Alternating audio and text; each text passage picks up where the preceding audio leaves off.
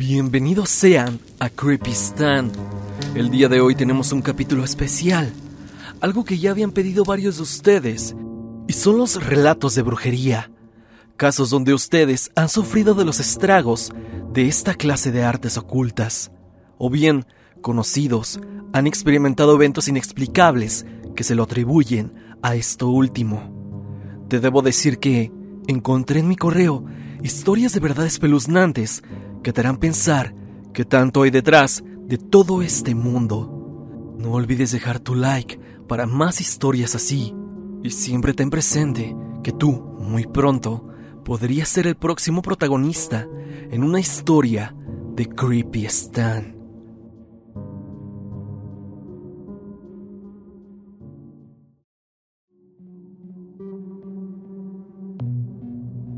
Stan, me gustaría que si cuentas mi historia fuera de forma anónima. Sigo tu contenido desde hace un buen tiempo y recientemente mi familia me contó algo muy particular sobre un familiar que practicaba la brujería. Trataré de ser breve, pero la historia es algo extensa. Mis abuelos maternos tienen familia en una colonia llamada San Fernando, cerca de Coajimalpa, en donde me han contado que hace tiempo, cuando mis abuelos eran más jóvenes, la colonia, en su mayoría, era barranca, y era común escuchar de brujas que se querían llevar a los niños y cosas por el estilo. Mi mamá y mis tíos que llegaron a vivir ahí estaban al tanto de estas historias y de cierta manera se habían vuelto normal escuchar este tipo de historias de brujas. Iré al grano. Una hermana de mi abuela era bastante rara con toda mi familia. Siempre evitaba a todos y parecía estar enojada todo el tiempo. Después de un tiempo dejaron de frecuentarla y comenzaron a pasar cosas en la familia, específicamente con mi mamá, sus dos hermanos, o sea, mis tíos y los abuelos. Empezaban a espantarlos en casa. Sobre todo a mis tíos comenzaron a tener problemas con la bebida y enfermaban muy seguido, hasta que un día mi abuela fue con una señora para que le hicieran una limpia, por recomendación de una vecina, ya que según mi abuela se sentía rara todo el tiempo y llevaba consigo a mi mamá y mis dos tíos. Al momento de irse la señora, le dijo a solas a mi abuela que a mis tíos les estaban haciendo un trabajo de brujería, que los querían ver mal y hundidos en el vicio hasta que fallecieran, y que, así lo dijo la curandera, los tenían enterrados. Mi abuela, asustada, pidió su ayuda y ella accedió, la señora dijo que una persona cercana a mi abuela era quien estaba haciendo este mal. Mi abuela confundida y asustada se fue. Para este momento la hermana de mi abuela comenzó a buscar a mi familia de nuevo, comportándose de una manera mejor y sobre todo más amable, una actitud extraña en ella. La abuela cuenta que incluso los invitaba a su casa para comer. Aquí, la esposa de un tío vio en una maceta una botella que estaba dentro de ella. La esposa del tío la agarró, con cuidado de que no la viera la hermana de la abuela, y esta estaba con un líquido negro con el nombre del hermano mayor de mi mamá. Fue ahí donde la advertencia de la señora tomó sentido. Mi familia confrontó a la hermana de mi abuela, y ésta siempre negó las acusaciones. Por obvia razón dejaron de tener contacto con ella de nuevo. Sin pensarlo demasiado, mi mamá, mi abuela y mi tía fueron con la señora que les había hecho la limpia para llevarle esa botella. Ella les confirmó que en efecto se trataba de un trabajo de magia negra y que trataría de revertir el mal. Según esta señora, hizo lo mejor que pudo para revertirlo, pero aún faltaba otra botella, que era del segundo hermano de mi madre. Esa botella tardó años en aparecer, y fue durante una mudanza que al mover sus plantas mi abuela encontró esta botella, e hizo lo mismo que la vez pasada. La llevó con la misma señora, pero ésta ya había fallecido y mi abuela nunca pudo encontrar a alguien que pudiera revertir este mal. Fue entonces que ella se limitó a romper dicha botella, esperando que todo lo malo se disipara. Pese a eso, mi abuela le pidió una segunda oportunidad a su hermana de acercarse a ella, ya que mi viejita siempre fue una persona muy amable. Esto incluso lo hacía ante la negativa de todos en la familia. Ella volvió a convivir con su hermana, y lo anterior dicho coincidió con mi nacimiento. Al igual que mi mamá, una de mis tías tuvo a dos hijos. Entonces fuimos tres bebés en la misma casa por un tiempo. Para celebrar el nacimiento, hicieron una comida a la cual asistió la hermana de mi abuela y todo transcurrió con normalidad, sin ningún tipo de problema. Esa misma noche mi mamá y mis tías, enteradas de que en la zona se hablaba de brujas, hicieron todo lo que se recomienda para evitarlas. Agua bendita en la puerta, tijeras bajo la almohada, etc. Esa noche mi mamá se encontraba dándome de comer en la madrugada cuando dice que escuchó aleteos y pasos de algo grande en la azotea. Esto la alarmó y despertó a mis abuelos. Mi abuelo de inmediato se despertó y buscó un machete y salió y dice que vio un guajolote, pero muy grande, enorme y deforme. Este tenía unas patas como unas pezuñas, cuenta él. Mis tías y mi abuelo cuentan que salieron a perseguir a esa cosa a la cual le costaba volar, y mi abuelo asegura haberle hecho daño con su machete en una de sus alas. Tal vez un daño mínimo, pero él lo asegura, ya que al momento de atacarla, esa cosa hizo un chillido desgarrador. Después de esa tétrica experiencia, mi mamá y papá buscaron mudarse inmediatamente. Mi abuela subió la tarde siguiente con su hermana para comentarle lo que había pasado en la noche y preguntarle si alguna de sus demás hermanas que viven en otros lados de la ciudad le podrían rentar a mis papás. Pero mi abuela se llevó una sorpresa al ver a su hermana muy mal. Se veía cansada, demacrada, muy diferente al día anterior en la comida. Lo más impactante para mi abuela fue ver que su brazo estaba lastimado, como si estuviera fracturado o algo parecido. Pero ¿cómo pudo haber pasado eso de un día a otro y del mismo lado donde mi abuelo aseguró haberle hecho daño a esa extraña y aterradora criatura? Desde ese momento mi abuela no volvió a darle ninguna oportunidad a su hermana de volverse a acercar a la familia y cortaron lazos, hasta que un día su hermana enfermó y en su lecho de muerte confesó a mi abuela que ella era quien había hecho el trabajo de brujería a mis tíos y que se arrepentía y pedía el perdón de mi abuela, pero ésta claramente no se lo dio. Su hermana murió de una manera muy lenta y dolorosa, me comentan mis tíos, ya que le atacó una rara enfermedad y mi familia dice que todo el mal que ella hizo lo estaba pagando, pero que sobre todo se le regresó y por eso es que se encontraba muy mal de salud. Tiempo después uno de mis tíos, al que le habían quitado el mal de la brujería, murió de una causa desconocida. Años después mi abuela también falleció, solo quedando mi abuelo, mi mamá y su otro hermano, al cual no se le pudo liberar del mal, ya que actualmente tiene problemas de alcoholismo y se la vive en anexos ya que no lo ayudan en nada. Mis familiares creen que se debe a la hermana de mi abuela, a la cual todos se recuerdan con enojo. También, en este momento, recuerdo aquello que dijo la señora que hacía limpias. El mal se regresaría a la hermana de mi abuela. Y creo que al final, incluso después de muchos años, sí pasó así. Esta es mi historia, Stan. Sé que es algo larga, pero toda mi familia cuenta lo mismo. Muchas gracias si me leíste y espero pronto contarte otras anécdotas paranormales.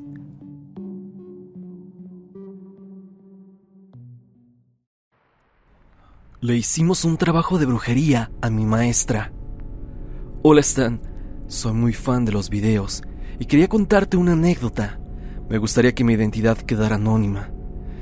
Y es que mientras vayas leyendo la historia, Sabrás por qué quiero esto último. Esto que te vengo a contar me pasó hace años. Fue por el 2015 cuando yo tenía 17. Yo y mis padres vivíamos con mi primo y mis tíos en la misma casa. Yo y mi primo éramos muy unidos, casi como hermanos. A él le gustaba mucho el tema de brujería, ocultismo y esas cosas. Más porque mi abuela materna trabajaba en eso, ya que ella vivía algo lejos, ya que mi madre no le gustaba para nada ese tipo de cosas. Él en ese tiempo estaba por malos pasos. Los dos íbamos en la misma preparatoria, pero en diferente salón. Cabe aclarar que los dos casi no éramos de estudiar mucho, que digamos, y nuestras notas eran bajas. En esta historia le pondré Luis a mi primo, para proteger su identidad. El punto es que cuando íbamos en el tercer semestre de prepa, a los dos nos daba clase la misma profesora de inglés. Era estricta y debido a eso casi nadie aprobaba en su clase. En esto, claro, nos incluimos. Hasta hubo un punto en el que llegamos a odiarla profundamente, sobre todo Luis, que siempre llegaba a retar a la profesora y a contestarle de forma rebelde e incluso grosera. Un día nos encontrábamos hablando sobre la profesora de inglés, llegando incluso hasta desearle la muerte. Y de repente a Luis se le vino una idea muy peculiar. Me propuso ir con mi abuelita para maldecir a la profesora. Yo me opuse en ese instante, pero por el tono tan serio en el que me lo decía y lo mucho que odiaba a mi profesora, terminé por decirle que lo intentaríamos. Días después, Luis salió temprano de casa y yo me quedé. Él llegó bastante tarde y yo estaba esperándolo para preguntarle a dónde había ido. Él me dijo que fue con mi abuelita para que le hiciera el trabajo. Yo no la creí, pero él me dijo en un tono serio que pronto esa profesora iba a pagar. Esa noche no pude conciliar el sueño. Al día siguiente tenía clase y mi primera hora era con la profesora de inglés. La profesora tardó en llegar a clase y ya cuando llegó nos dijo que su auto se había averiado en media carretera y por eso había tardado tanto. Y eso era tan solo el comienzo de lo que te estoy por contar, ya que las semanas siguientes había días en los que la profesora no iba a darnos clase y cuando iba se le veía muy decaída y deprimida. Eso me llevó a preguntarles a mis demás profesores si sabían lo que sucedía. Un profesor nos contó que su esposo había fallecido, que por eso se le veía tan deprimida y por eso a veces no iba a clase. Le conté eso a Luis y él se alegró. Sin embargo, algo muy repentino pasó. Un día nos comunicaron a todos que la profesora había fallecido. Esta noticia me dejó helado y comencé a asustarme. Al llegar a casa mi primo se encontraba totalmente feliz. No entendía cómo podía estar así, si es que indirectamente nosotros o él de alguna forma lo había provocado. Sin embargo, yo seguía asustado e incluso llegué a ponerme triste por mi profesora y a arrepentirme de lo que le deseaba. Tanto así que me sentía como un asco de persona. Los días siguientes fueron traumantes para mí y para Luis. Y es que en nuestra casa empezaron a ocurrir eventos paranormales. Las cosas aparecían en diferentes lugares, rompían platos en las noches y se sentía una aura muy tétrica. Luis me dijo que comenzaba a arrepentirse de lo que había hecho. Él me decía que sentía como si algo le jalara las sábanas cuando dormía, e incluso se escuchaba que decían su nombre, además de sentir una presencia que lo acechaba, ver sombras, e incluso soñaba con la ya difunta profesora. Pero una noche ocurrió algo que nos marcó de por vida.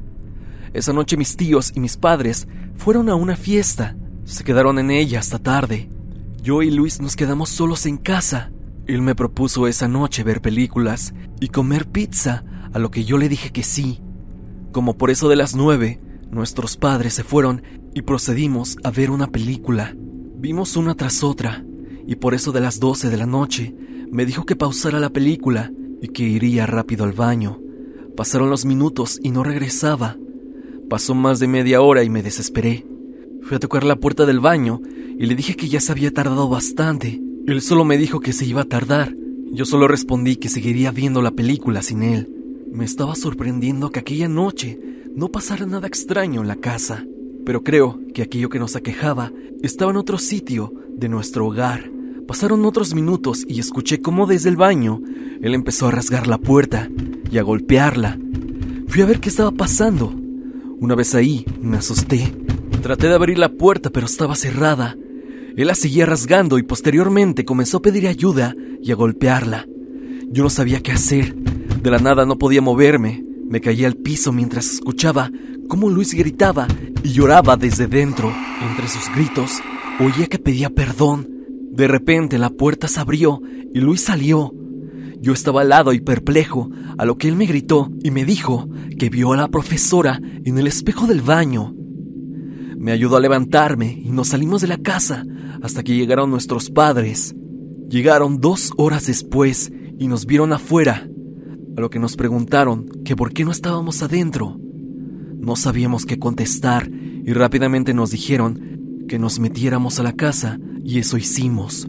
Al día siguiente le dije a Luis que deshiciera aquel embrujo que había hecho, a lo que él me dijo que nuestra abuela le había advertido que ya no había vuelta atrás y ese asunto ahí se quedó. Pasaron dos años en los cuales siempre pasaban cosas paranormales en nuestro hogar. Mis padres compraron una pequeña casa y nos mudamos. Yo fui a hacerme una limpia y me dejaron de pasar las cosas, pero en cuanto a Luis, él cayó en una gran depresión. Me contó que los eventos seguían y seguían y yo no sabía qué hacer. Yo le dije que al igual que yo, se fuera a hacer una limpia. Lo hizo, pero no dejaban de pasarle cosas paranormales. Y hasta la fecha sigue viendo y escuchando cosas extrañas. Nunca le contamos a nuestros padres ni a nadie, y es algo que tenía ganas de contar. No sé si Luis algún día se libre totalmente de aquello que le hizo la profesora.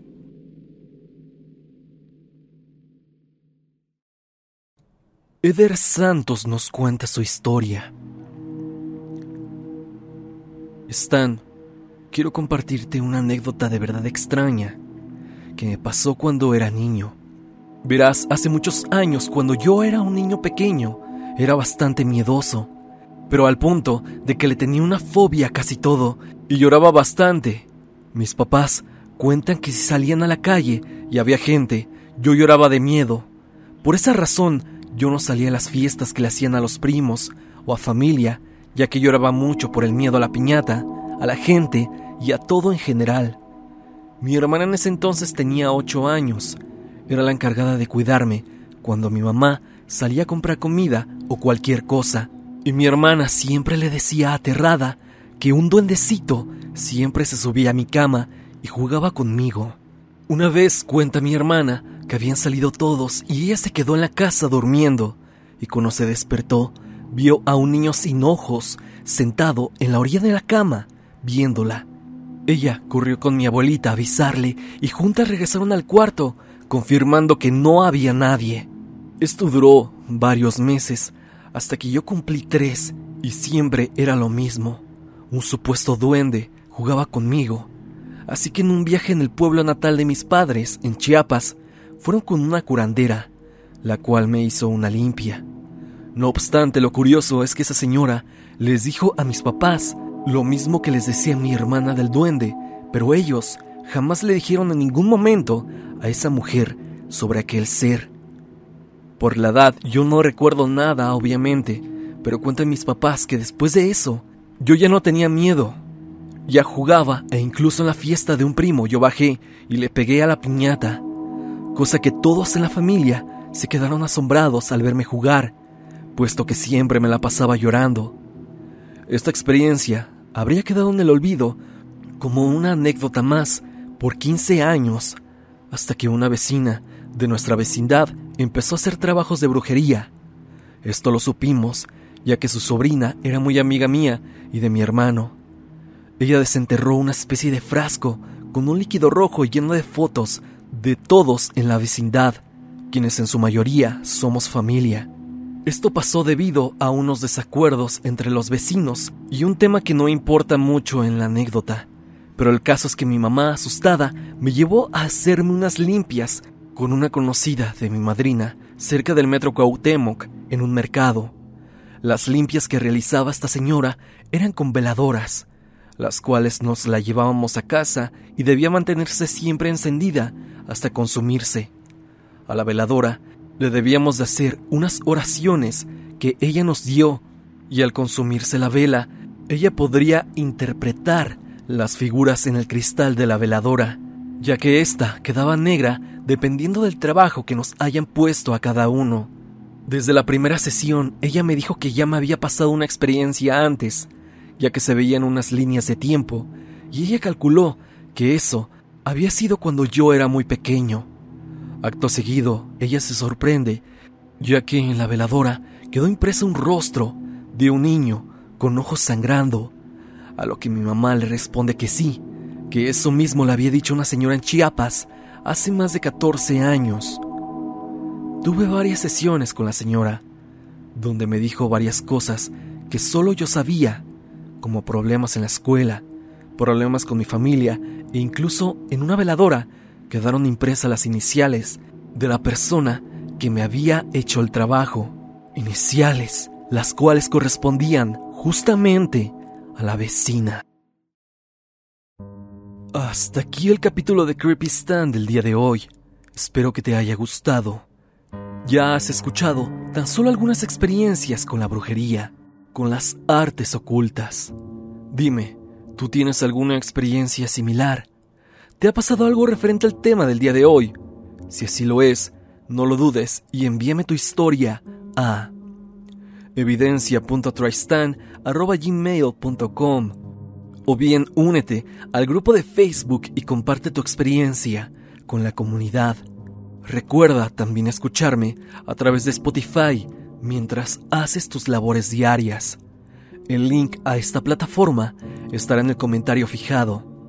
Sin más que decir, no te olvides de que yo soy Stan y te deseo dulces pesadillas.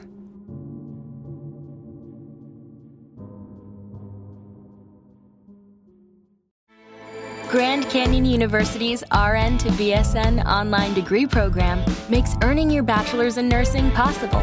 Balance online coursework with local in person clinicals to position yourself for potential leadership opportunities in the time you have from wherever you are, leaving room for what matters. Achieve your goals with your personalized plan and team behind you. Find your purpose at Grand Canyon University. Visit gcu.edu.